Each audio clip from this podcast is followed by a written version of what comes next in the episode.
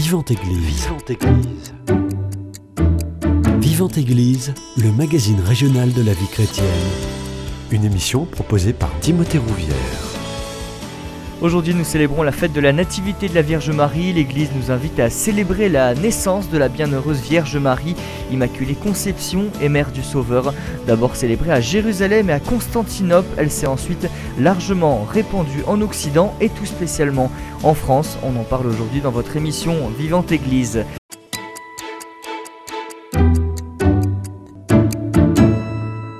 Et pour en parler, j'ai le plaisir de recevoir le Père Michel Botte. Bonjour à vous. Bonjour à vous et à vous tous qui nous écoutez. Bonjour. Merci mon Père d'avoir accepté mon, invitation. On peut commencer déjà en disant que cette fête de la Nativité, c'est une des plus anciennes fêtes mariales. Exactement, c'est une des plus anciennes des 20 fêtes mariales. C'est quand même important puisqu'il s'agit de la naissance de la Vierge Marie. Voilà, comme vous l'avez dit, qui est fêtée dans les églises orientales et occidentales, églises orthodoxes et catholiques, célèbrent cette fête qui a été déjà célébré dès le 5e siècle. Et on sait que à Jérusalem, s'est construite une, près de la, piscine de Bethesda, s'est construite une église dédiée à la Vierge Marie parce que on disait que cela se situait la maison d'Anne et de Joachim, on en reparlera, les parents de la Vierge Marie. Hmm. Et la dédicace de cette église a eu lieu un 8 septembre. Ah oui. Et c'est pour ça qu'on garde cette date du 8 septembre. Voilà, voilà. Est-ce que dans les Écritures, on trouve trace de la naissance de la, de la Vierge Marie euh, Est-ce qu'on en parle de cette, cette naissance? On en parle et il faut savoir lire l'Écriture, lire entre les lignes. Non, pas tout à fait. Déjà, on a le prophète Michée, au chapitre 5, où Dieu parle, où il est dit par le prophète Dieu livrera son peuple jusqu'au jour où enfantera celle qui doit enfanter, et ceux de ses frères qui resteront rejoindront les fils d'Israël. L'enfant qu'elle mettra au monde se dressera et il sera leur berger avec la puissance du Seigneur par la majesté du nom du Seigneur. Alors ensuite, il y a surtout le prophète Isaïe. Dans le prophète Isaïe au chapitre 7, c'est pourquoi le Seigneur lui-même vous donnera un signe. Voici que la Vierge concevra, elle enfantera un fils, on lui donnera le nom d'Emmanuel, qui se traduit Dieu avec nous. Et n'oublions pas que lors de l'Annonciation, euh, Luc nous dit que à la, naissance de Jésus, des bergers annoncent Voici une bonne nouvelle, aujourd'hui vous êtes né un sauveur. Et il leur dit Voici le signe qui vous est donné, vous trouverez un nouveau-né emmailloté et couché dans une mangeoire. Donc voilà, ce signe, c'est le Fils de Dieu, cet enfant que Marie met au monde. Et après, je crois qu'il y a un autre passage dans Saint Matthieu, mhm. qui reprend en fait Isaïe, hein. euh, le, le monde qui marchait dans les ténèbres a vu une grande lumière se lever. Le pays qui vivait dans l'ombre de la mort, pour lui, une lumière resplendit. Donc c'est déjà une annonce de la Vierge Marie qui est déjà annoncée. Et c'est elle qui va porter au monde cette lumière, ah puisque Jésus nous dira plus tard, je suis la lumière du monde. Hmm.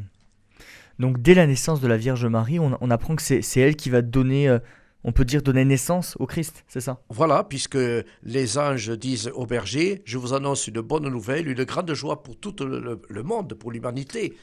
Aujourd'hui, vous êtes un sauveur. Hmm. Et, c'est là qu'il ajoute, voici le signe qui vous est donné. Eh oui. Donc, euh, c'est pour ça que la naissance de la Vierge Marie est une fête très importante pour toute l'humanité. Hmm.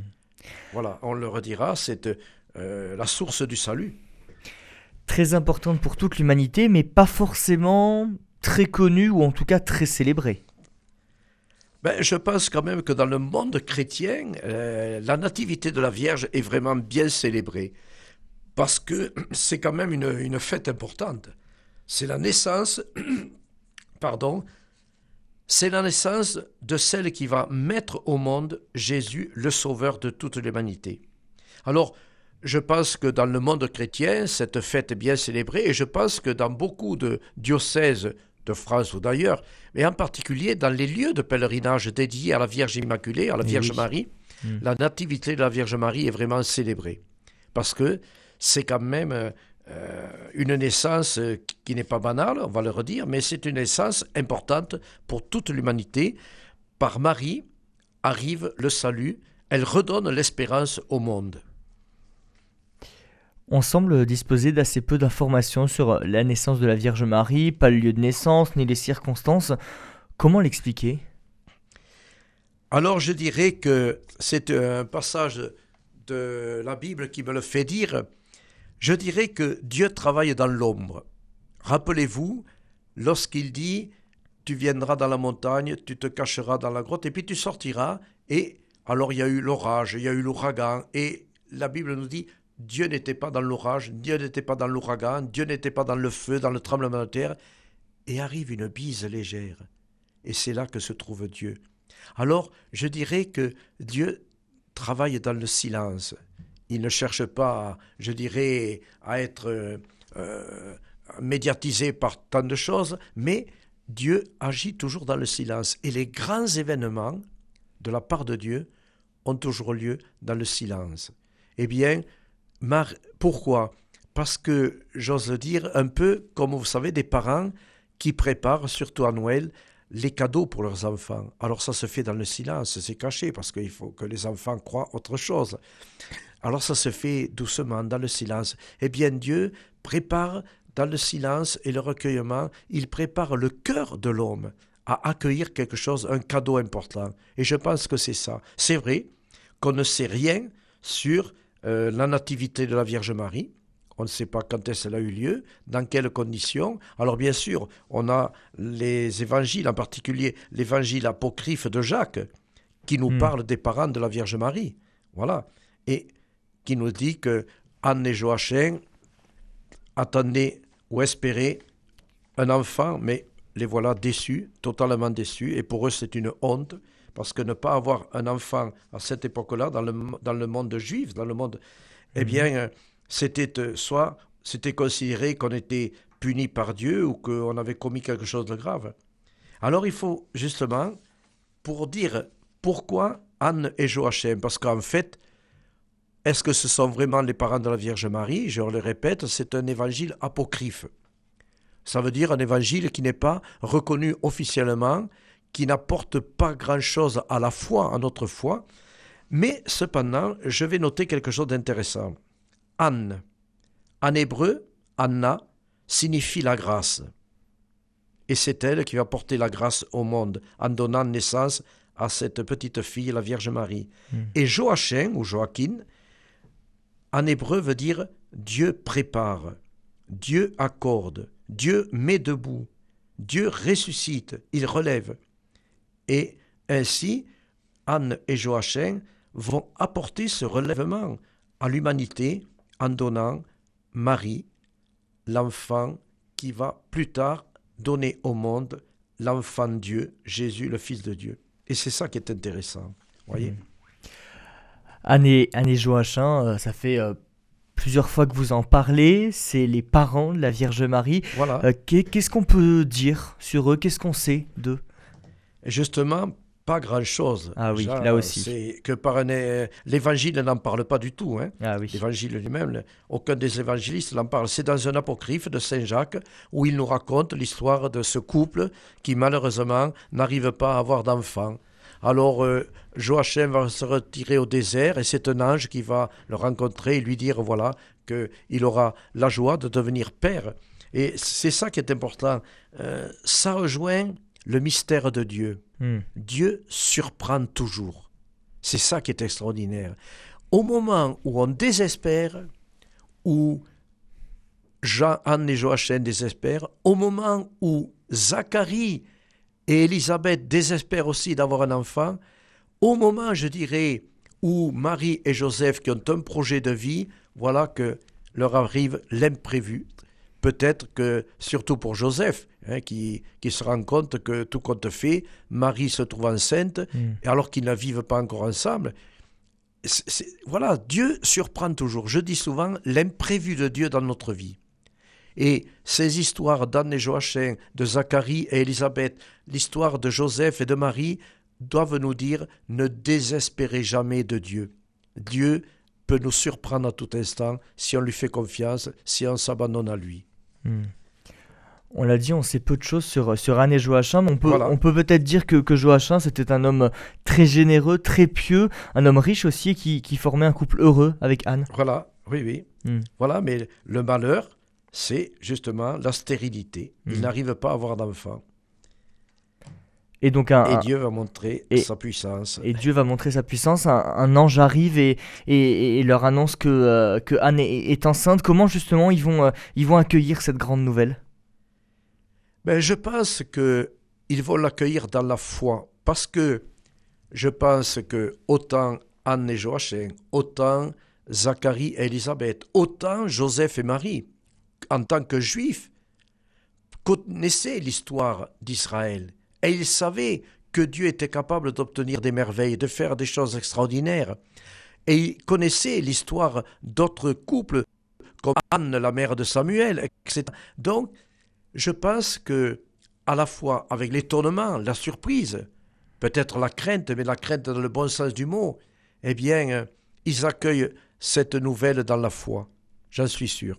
Hmm. Voilà, parce que ils connaissent l'histoire de Dieu envers, envers leur peuple, et que Dieu ne déçoit jamais, et que Dieu est toujours fidèle, et qu'il est capable de faire des merveilles, comme dit l'ange à Marie, rien n'est impossible à Dieu. Est-ce qu'on peut dire que, que la venue de, cette fille, cette petite fille qui deviendra la Vierge Marie euh, au foyer d'Anne et Joachim, ça a fait lever sur le monde l'espérance et l'aurore du salut? Bien sûr. Hmm. Mais je dirais, pour comprendre pourquoi la naissance de la Vierge Marie, si vous le permettez, il faut remonter beaucoup plus haut. À quel moment? Au moment du péché de l'humanité. Hmm. Dieu a créé l'homme, l'homme, l'être humain, à son image et sa ressemblance. Et voilà que par le mensonge de Satan, l'ennemi, Ève va tourner le dos à Dieu elle va écouter la voix du mensonge plutôt que d'écouter la voix de la vie et de la vérité et de l'amour. Et Ève entraîne Adam dans ce péché, et tous deux se retrouvent plongés dans les ténèbres du mal, du péché. Ils se retrouvent nus, c'est-à-dire ils se retrouvent d'un coup perdus, sans Dieu. Tout est perdu pour eux. Qu'est-ce qu'on va faire? Qu'est-ce qu'on va devenir? Alors rappelons-nous, je ne vais pas bien sûr tout dire parce que c'est très long, mais rappelons-nous succinctement à partir du moment où l'humanité se plonge dans les enfers, dans le monde sans Dieu, sans amour, le monde du péché, Dieu ne punit pas l'humanité. Je crois que c'est Isaïe ou Ézéchiel qui parle de la vengeance de Dieu. Dieu va se venger non pas contre l'homme qu'il a créé à son image et à sa ressemblance, mais il va se venger contre l'ennemi qui a voulu détruire l'homme et le couper de Dieu, Satan. Alors, Dieu sort. Et il appelle, il crie Adam, où es-tu? Où es-tu parti te perdre? Où es-tu? Sur quel chemin de mort tu es parti? Et Adam, piteusement, répond Ici, Seigneur. Ah bon? Pourquoi tu te caches? Parce que je suis nu. Et Dieu lui dit Comment tu le sais?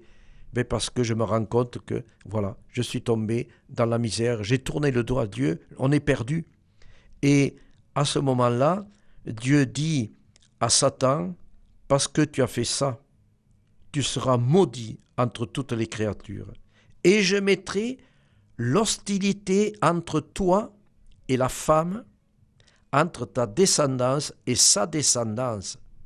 Or, la femme en question, c'est Marie, qui est déjà annoncée. La descendance de Marie, c'est Jésus. Eh oui. Et, et oui. Et ce sont ces deux personnes, Marie et Jésus, qui vont euh, être contre Satan, contre l'esprit du mal, et c'est grâce au oui de Marie, et c'est grâce à la venue de Jésus que l'humanité va retrouver la joie, l'espérance et l'amour de Dieu. Et c'est ça qui est, c'est ça qui est intéressant. Hmm. C'est pour ça que ce passage de la Genèse au chapitre 3 est très important. Dieu ne supporte pas que nous partions à notre perte. Pourquoi? Parce que d'abord il est amour, il nous a créés par amour, à son image et à sa ressemblance, et Dieu ne supporte pas, dans son cœur de père, il ne supporte pas de voir l'homme partir loin de lui sur des chemins de mort. Son cœur de père explose déjà, et il explosera sur la croix, dans le cœur transpercé du Christ. C'est là que Dieu nous montre son amour. Et je tiens à le dire, pourquoi? Parce que souvent nous entendons des personnes nous dire Dieu m'a puni, Mm. S'il était le bon Dieu, il n'aurait pas permis ceci et cela, etc. Alors souvent, je dis à ces personnes, de quel Dieu vous me parlez? Ce Dieu dont vous me parlez, je ne le connais pas. Un Dieu vengeur, punisseur, qui nous aurait créés pour prendre plaisir à nous voir souffrir, pleurer sur terre et mourir, ce Dieu-là, je ne le connais pas. Et la plus grande preuve que Dieu n'est qu'amour, c'est que malgré le péché de l'homme, il nous a envoyé Jésus, et c'est pour ça qu'il a inventé, qu'il a créé la Vierge Marie. Je dirai un peu plus tard pourquoi. Pourquoi il a créé la Vierge Marie l'Immaculée. Hmm. Voilà, je ne sais pas si. Ah, si c'est bien complet. Et, Père Michel Baud, selon la, la, la, tradition, Marie, elle serait née dans la maison d'Anne, devenue aujourd'hui l'église Sainte-Anne de, Jérusalem. Mais euh, c'est un édifice quand même qui a été euh, assez marqué par les destructions. Mais il y a toujours eu cette volonté de conserver, de reconstruire ah cette, cet édifice comme, comme une trace en fait dans l'histoire. Ah oui. Et alors, ce qui est extraordinaire, pour ceux qui ont eu la joie de faire un pèlerinage en Terre Sainte, bien sûr, près de la porte des Lions de Saint-Étienne se trouve euh, Sainte-Anne. Voilà. Et quand on visite cette église, magnifique, de toute beauté, hein, à côté des ruines de la piscine de Bethesda, ce qui est extraordinaire, je ne sais pas si vous avez fait l'expérience, tous les groupes la font. Quand on rentre dans cette église, on se tait. Et puis, le groupe se met à chanter et tout d'un coup, stop Et alors là, vous avez l'écho qui dure un petit moment, qui reprend le fait. Et je me suis dit, ça, c'est un signe de Dieu. Je dirais que cet écho nous renvoie à la parole de Dieu, une façon de nous dire, je ne suis qu'amour, je ne suis qu'amour, je t'aime, je t'aime, je t'aime. Cet écho m'a, dit à moi, m'a touché, m'a dit, entends la voix de Dieu qui ne fait que crier depuis l'origine de l'humanité, quand Dieu est sorti, Adam, où es-tu? Depuis la voix de Dieu se fait entendre à toute l'humanité comme un écho qui se répand dans le monde entier. Adam, où es-tu? Adam, où es-tu? Adam, où es-tu? Et cette voix va résonner jusqu'à la fin du monde. Et au lieu de dire Adam, chacun met son prénom. Entendez Dieu vous appeler. Et c'est ça qui est extraordinaire. C'est la grâce que Marie nous obtient. Est-ce que euh, on a euh, trace dans les, dans les Écritures, dans la Bible, euh, d'informations sur l'enfance de la Vierge Marie? Qu'est-ce qu'on sait de son enfance? Rien du tout. Rien du tout. on ne sait rien. La réponse est claire. Voilà. À part peut-être les évangiles apocryphes, mais on ne sait rien. C'est le mystère de Dieu. Hmm. On ne parle de la Vierge Marie non pas à sa naissance, sauf les textes que j'ai cités tout à l'heure, des prophètes qui annoncent déjà cette femme qui va apporter au monde la lumière, le salut, la joie, qui va redonner l'espérance. Mais Marie apparaît dans l'Évangile à l'Annonciation. Hmm. Et oui, c'est là qu'elle apparaît tout d'un coup, brusquement. Voilà.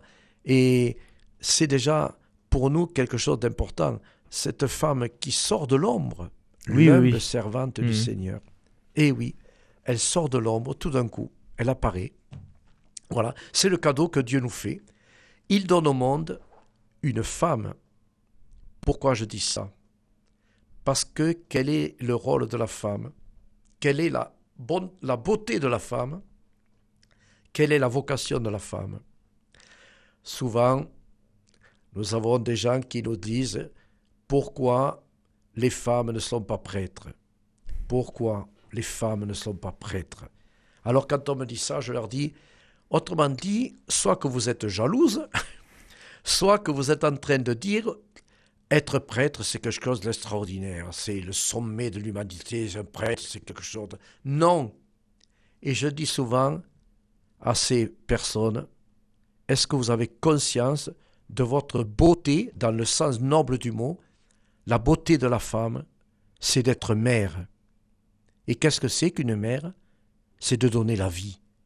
Alors je leur dis souvent, vous avez une vocation encore plus belle que celle du prêtre, parce que d'abord, Dieu vous fait participer à sa création puisque vous avez la joie de mettre au monde, de créer au monde un petit homme, un petit enfant. C'est ça qui est extraordinaire. Vous avez la plus belle vocation de l'humanité. Dieu vous fait participer à sa création et votre mission de femme, que vous soyez mariée ou que vous soyez consacrée, c'est de donner la vie au monde. La vie humaine, mais aussi la vie spirituelle. Et c'est ça qui est beau. Hein, c'est la belle vocation d'une femme. Alors c'est pour ça que euh, Marie redonne à toutes les femmes leur mission. Elle leur redit leur beauté de femme, leur vocation de femme. Et je crois que dans le monde d'aujourd'hui, il faut que l'Église puisse le redire. Redire que par Marie, eh bien Dieu rappelle à la femme sa beauté, sa belle vocation d'être mère, de donner la vie. Père Michel Bott, je vous propose tout de suite qu'on fasse une première pause musicale dans cette émission. Ce sera la seule, on va justement écouter euh, un chant de dévotion à la Vierge Marie dont nous célébrons aujourd'hui la Nativité, je le rappelle. On écoute Couronné d'étoiles et on revient dans quelques instants.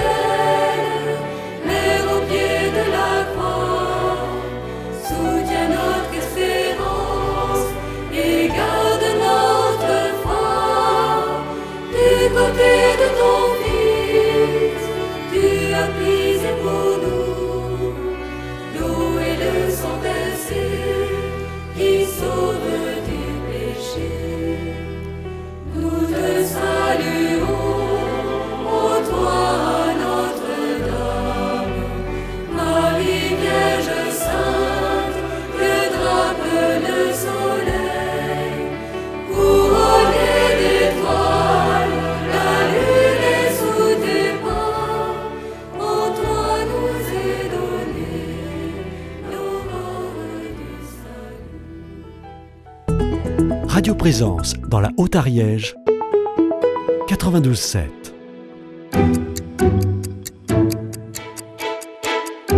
Vivante Église, Timothée Rouvière. De retour dans votre émission Vivante Église, je suis toujours avec euh, le Père Michel Baute, prêtre chapelain du côté euh, de Lourdes, pour parler de la nativité de la Vierge Marie. Père Michel Baud, justement, comment arriver à donner la juste place à la Vierge Marie dans notre quotidien? Alors voilà, souvent on a accusé les catholiques d'être des mariologues, c'est-à-dire de mettre la Vierge Marie... C'était une de mes questions, voilà. Ah, exactement, oui, c'est pour ça. D'être, de, de mettre Marie à la place de Jésus. Et eh oui.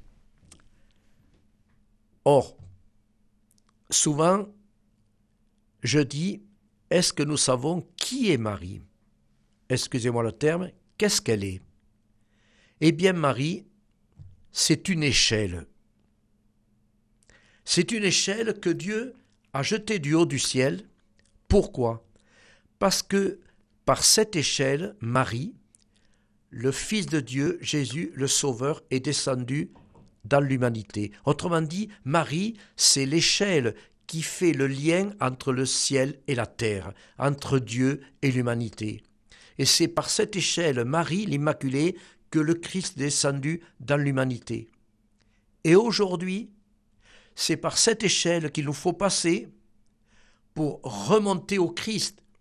Hmm. C'est par Marie qu'il faut passer pour avoir accès au Christ et le Christ, lui, nous conduira au Père. Hein? Personne ne va au Père sans passer par moi. Donc le rôle de Marie est très important et quelle preuve nous en donne l'Évangile? Eh bien, n'oublions pas que c'est au calvaire, au moment où Jésus est cloué sur la croix à cause de nos péchés, de nos horreurs, de nos crimes, de nos pauvretés, c'est à ce moment-là qui est une des grandes preuves de l'amour du Christ et de Dieu.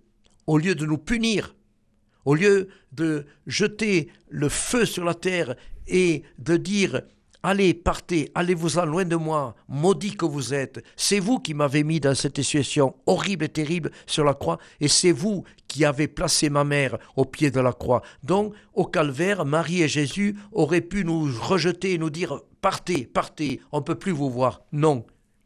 Jésus, avant de mourir, va nous montrer la preuve suprême de l'amour de Dieu la folie de l'amour de Dieu. Hmm. Qu'est-ce qu'il va nous donner Le plus beau des cadeaux, j'y reviens, la preuve, je viens de le dire, la femme, c'est le plus beau cadeau que Dieu ait fait à l'homme. D'ailleurs, dans la Genèse, elle le dit, il n'est pas bon que l'homme soit seul.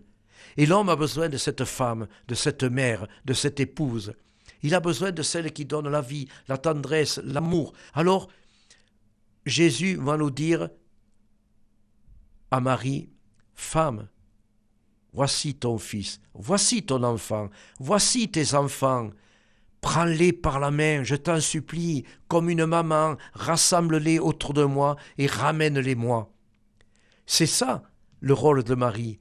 C'est l'importance de Marie, je répète, c'est parce qu'elle a donné le Sauveur.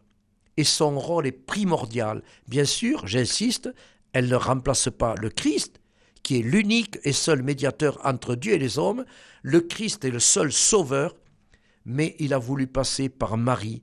Et c'est pour ça qu'il nous donne Marie pour mère, et c'est pour ça qu'il nous dit, voici ta mère, mais il dit à Marie, voici tes enfants. Autrement dit, Jésus nous confie à la Vierge Marie, et Jésus nous confie Marie. Il nous dit, prends-la chez toi, prends-la avec toi, fais comme le disciple bien-aimé qui a pris Marie chez elle. Donc voilà, nous est révélé au pied de la croix le rôle primordial, indispensable, la place que Marie doit tenir dans notre vie. On le rappelle, aujourd'hui c'est la fête de la Nativité de la, Vierge Marie. Est-ce qu'à cette occasion, il euh, euh, y a un rite particulier à l'occasion des messes, notamment à Lourdes, là où vous êtes? Euh, Pas particulier. Il y a une messe solennelle, bien sûr. Mmh. Évidemment, le chapelet, bien sûr, je redire un petit mot, s'il le faut, sur le chapelet. Mais voilà, on célèbre solennellement la fête de la Vierge Marie. D'ailleurs, la messe commence par cette parole. Célébrons dans la joie la naissance de la bienheureuse Vierge Marie. Par elle s'est levé le soleil de justice, le Christ notre Dieu. Marie, elle est l'aurore. Hein. Mm. Je rappelle, le monde, l'humanité est plongée dans les ténèbres du mal et du péché la nuit. Eh bien, le monde qui marchait dans les ténèbres a vu se lever une lumière. Eh bien, Marie, elle est déjà l'aurore. C'est la petite lumière, la petite lueur qui brille déjà pour l'humanité qui est plongée dans la mort, la mort éternelle. Surgit tout d'un coup l'imprévu de Dieu, toujours pareil, surgit cette petite lumière, ce petit signe de vie, parce que dans la nuit, quand on est perdu en pleine nuit, qu'on est désespéré, lorsqu'on aperçoit au loin ou à l'horizon une petite lumière, on se dit, ça y est, là-bas, il y a quelqu'un, il y a quelque chose, il y a une vie. Voyez? Eh bien, Marie, c'est le premier signe pour l'humanité, qui va dire à l'humanité, peut-être qu'il va se passer quelque chose. Hmm. On dirait qu'il y a un événement qui se prépare. Alors, avec Marie, l'humanité est invitée à lever la tête, à regarder vers Qu'est-ce qui se passe Qu'est-ce que c'est cette petite lueur qui paraît? Est né quelque chose, né l'espérance déjà dans le monde. Et la prière finale après la communion nous dit qu'exulte ton Église, Seigneur, qu'elle soit dans la joie, ton Église, Seigneur, qu'elle se réjouisse de la nativité de la bienheureuse Vierge Marie, qui fit lever sur le monde entier l'espérance et l'aurore du salut. Hmm. Voilà pourquoi la nativité de la Vierge Marie devrait nous remuer le cœur, nous remuer les tripes et nous dire, bon sang, Dieu nous a fait le plus beau des cadeaux. Il nous donne la nouvelle Ève. Alors là aussi, si vous voulez, je peux faire une comparaison hmm. entre Ève et Marie, entre Adam et Jésus. Ève, elle se retrouve au pied d'un arbre, l'arbre du bien et du mal. Ne mangez pas de ce fruit, n'y touchez pas. Et voilà que par le mensonge de Satan, Ève va goûter de ce fruit mystérieux, la liberté. Mais une liberté opposée à Dieu, c'est-à-dire l'orgueil. Je veux devenir comme Dieu, vous serez comme des dieux. Euh, Dieu est pour vous un concurrent, il est jaloux de vous. Et Ève avale ça. Hmm. Et elle fait, elle fait partager avec Adam. Regarde, c'est beau. Et tous les deux, séduits par le mensonge de Satan, tournent le doigt à Dieu. Et ils sont plongés dans la mort. Or, Ève est femme. Elle va mettre au monde des enfants. Mais ces enfants que Ève va mettre au monde seront tous atteints du virus terrible de la mort, c'est-à-dire ils seront tous ils vont naître tous avec déjà en eux un poison mortel, le poison du péché originel. Ce qui fait que toutes les femmes au monde vont donner naissance à des enfants blessés, qui émettent, qui sont atteints par ce venin mortel du péché originel. Alors, comment faire? Si vous vous rappelez, lorsque Dieu veut détruire l'humanité, Sodome et Gomorre. Abraham va faire une supplication extraordinaire. Il faut la lire dans la Bible, c'est magnifique. Et au dernier moment, Abraham dit à Dieu, ne te mets pas en colère, je vais parler une dernière fois. Si dans cette humanité, la pécheresse horrible, si tu ne trouves qu'un, dix justes, dix personnes qui n'ont rien à se reprocher, est-ce que tu vas détruire ces dix justes en détruisant le reste de l'humanité? Et Dieu dit non, si j'en trouve dix, je ne détruirai pas. Et Abraham s'est arrêté. Il n'a pas osé aller en dessous. Qui c'est qui a osé? Dieu. Il s'est dit, si je trouve un seul homme juste dans toute l'humanité, je ne la détruirai pas. Mais c'est impossible. Pourquoi? Parce que toutes les femmes vont mettre au monde des enfants pécheurs. Alors, eh bien, rien n'est impossible à Dieu, et c'est là qu'il va inventer et créer l'Immaculée, la toute pure, la seule femme au monde capable de donner un enfant pur, parfait, droit, sans péché, mm. Jésus, qu'elle met au monde. Alors j'imagine, quand Dieu regarde du haut du ciel l'humanité, il cherche. Et tout d'un coup, c'est pas possible. Un homme juste dans cette humanité pécheresse. Et en plus, Dieu, mais c'est pas possible. C'est mon fils. C'est moi. Alors Dieu, quand il trouve cet homme juste, parfait, Jésus, son enfant, alors il dit, non, je ne détruirai pas l'humanité. Hmm. Et voilà, c'est le cadeau de Dieu. Il a envoyé Marie pour donner au monde le Sauveur, l'homme juste, qui, grâce auquel nous ne sommes pas promis à la mort éternelle, mais nous sommes appelés à la résurrection, à la vie éternelle, au bonheur de Dieu. Vous vouliez dire un petit mot sur le chapelet aussi Alors le chapelet, qu'est-ce que c'est que le chapelet? Parfois lourde ici, je dis aux enfants ou aux parents à la fin de la du chapelet ou autre, je dis, vous savez, ou quand je parle à des pèlerins, je leur dis, je vais vous montrer, il y a un objet qu'il est dangereux, qu'il ne faut surtout pas offrir aux enfants. Un petit objet. Et je sors de ma poche le chapelet. Dis, voyez, cet objet, il est dangereux. Eh bien, c'est cet objet qu'il faut offrir à vos enfants et qu'il faut avoir. Le chapelet, est une arme efficace. Le chapelet a plus de puissance que toutes les bombes atomiques que l'homme sera capable d'inventer dans sa méchanceté. Le chapelet a une force inouïe. Pourquoi? Eh bien, quand on tient le chapelet dans notre main, on ne tient pas un objet. Qu'est-ce qu'on tient? La main de la Vierge Marie. Chaque fois qu'on tient le chapelet, je prends la main de la Vierge Marie. Et c'est ça qui est important de se dire. Le chapelet est une chaîne, c'est un anneau qui m'attache obligatoirement à la Vierge Marie, la mère du Fils de Dieu, le Sauveur. Donc il est important de prier le chapelet. Et Sainte Bernadette disait ici, quand on prie la Vierge Marie chaque jour, on n'a plus à avoir peur, on n'a rien à craindre. Donc, il faut la prier, cette mère du ciel, cette mère que le Fils de Dieu nous a donnée. Oui, Marie est notre mère.